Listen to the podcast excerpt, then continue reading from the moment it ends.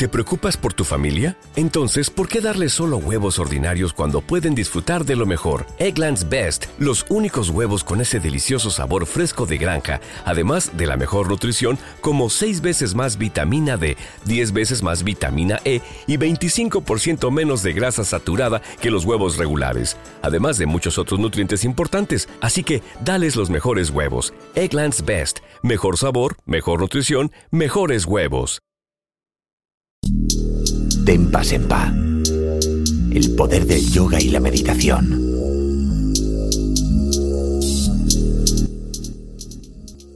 Nuestra sociedad se tambalea en un delicado equilibrio entre los avances tecnológicos, las normas de convivencia y el famoso bienestar social, en el que todos entendimos que había que trabajar duro y colaborar mediante el pago de impuestos y acatamiento de normas.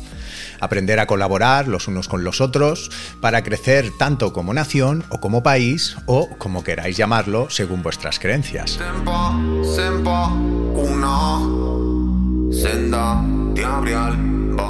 No me identifico con ningún partido político de la misma forma que tampoco me gusta el fútbol, las aglomeraciones, la competitividad, comprar cosas que no necesito realmente y la mayoría de las tendencias sociales que nos han hecho creer que son necesarias y positivas y que de alguna manera todos las hemos normalizado como un valor ético y moral más. Es falso que tengas que ser mejor que nadie para tener éxito y es falso que no vales lo suficiente para poder materializar tus sueños. Es una gran mentira que la sociedad vaya a cuidar de ti en tu vejez, ya que la sociedad es una palabra para definir a la masa crítica de un país que intenta vivir como puede acorde a los medios de los que dispone. Ejemplo, ¿Alguien se ha comido, hay alguien que se come una fruta o verdura hoy en día que le sepa a lo que se está comiendo, en verdad? Este es uno de tantos daños colaterales de nuestra modernización. La comida, pues de alguna manera me recuerda a nosotros mismos, ¿no? A la desnaturalización eh, a la que estamos viéndonos sometidos, debido a no tener apenas contacto con un medio natural, con los sentidos cada vez más atrofiados, seres pensantes más que sintientes y, en definitiva, descafeinados en cuanto a vigor y voluntad en comparación con nuestros ancestros.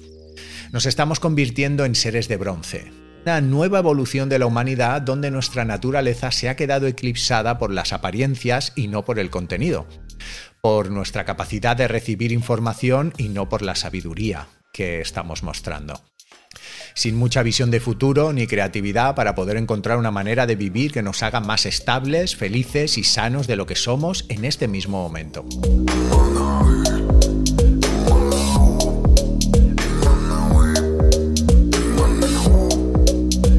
Pero el mundo gira imparable y nosotros con él. Ya no es tiempo de lamentarse, sino de ver qué somos capaces de hacer con el tiempo que nos ha tocado vivir.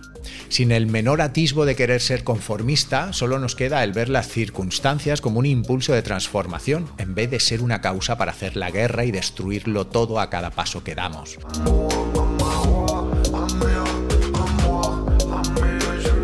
He vivido apartado del mundo durante dos décadas y por eso puedo decir con total seguridad qué ocurre cuando un individuo tiene tiempo para pensar, reflexionar, esperar y meditar. Y desde que habito en este mundo, de una manera totalmente integrada, no puedo evitar sorprenderme de lo poco inteligente que es la masa crítica en su conjunto. El proverbio de que el individuo a solas es inteligente y creativo y los individuos juntos son estúpidos son una gran verdad. Y solo tenemos que ver cómo dirigen las vidas de las personas para darnos cuenta de que no solo es cierto, sino que además la manera en la que se consigue dirigir a millones de personas cada vez es más sofisticada.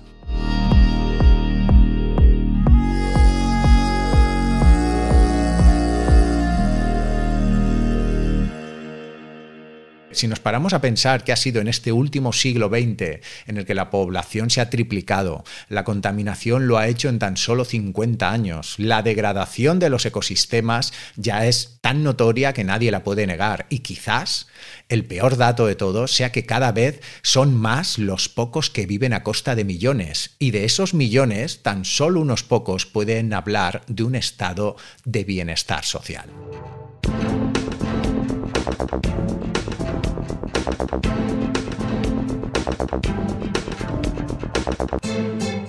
¿De verdad pensáis que en un mundo totalmente globalizado, donde una huelga de trabajadores en China puede hacer perder el trabajo a personas en otro continente, no va a tener consecuencias? ¿Cuánto tiempo pensáis que esta farsa de modo de vida va a aguantar en el tiempo? ¿Crees que tu hijo, si los tienes, va a vivir en un mundo fantástico? ¿Algo parecido en el que tú te has criado, por ejemplo?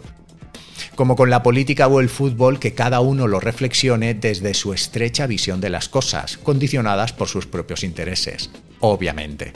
Pero si somos capaces de ir más allá de nuestra nariz y vemos hacia dónde nos dirigimos, vemos sin la menor duda que vamos hacia el desastre, tanto como humanidad como como individuos.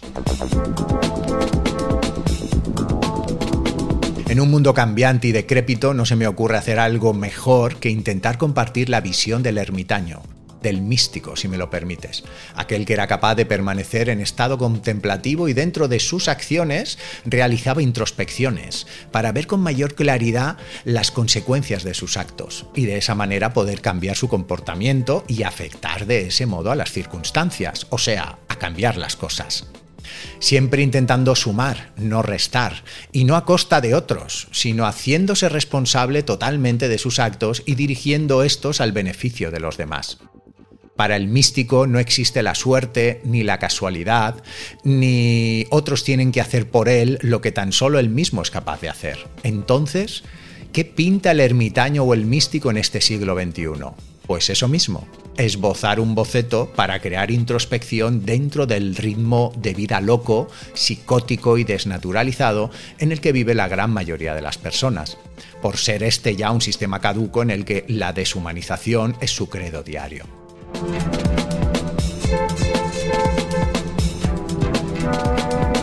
Con desapasionamiento, pero con una total entrega, mi mujer y yo nos hemos comprometido con este proyecto loco, entre comillas, pero que es la manifestación de nuestro carácter rebelde e impertérrito. El sistema incentiva la proactividad y la competencia, nosotros la hermandad y la colaboración. Si el mundo está loco y en guerra, como aseveró el último maestro de ninjitsu, Hatsumi Sensei, para nosotros no cambia nada o por lo menos nos esforzamos en que no nos desvíe de nuestra motivación, las múltiples calamidades por las que este mundo pasa y probablemente seguirá pasando. Así que si todo vale en un sistema capitalista inhumano, suponemos que también vale hacer humanidad y mostrarla de las maneras que podamos. ¿Qué mejor iniciativa empresarial que una escuela de meditación, de yoga y de filosofía? Cuando todo está tan estandarizado y la publicidad es ahora la herramienta con la que darse a conocer y así tener la posibilidad de ofrecer tus servicios, no queda más remedio, por más que uno se empeñe, en explicar quién eres y de dónde vienes. Y es en ese momento donde sale a la luz las etiquetas varias que cualquier persona nos puede poner teniendo en cuenta nuestro origen.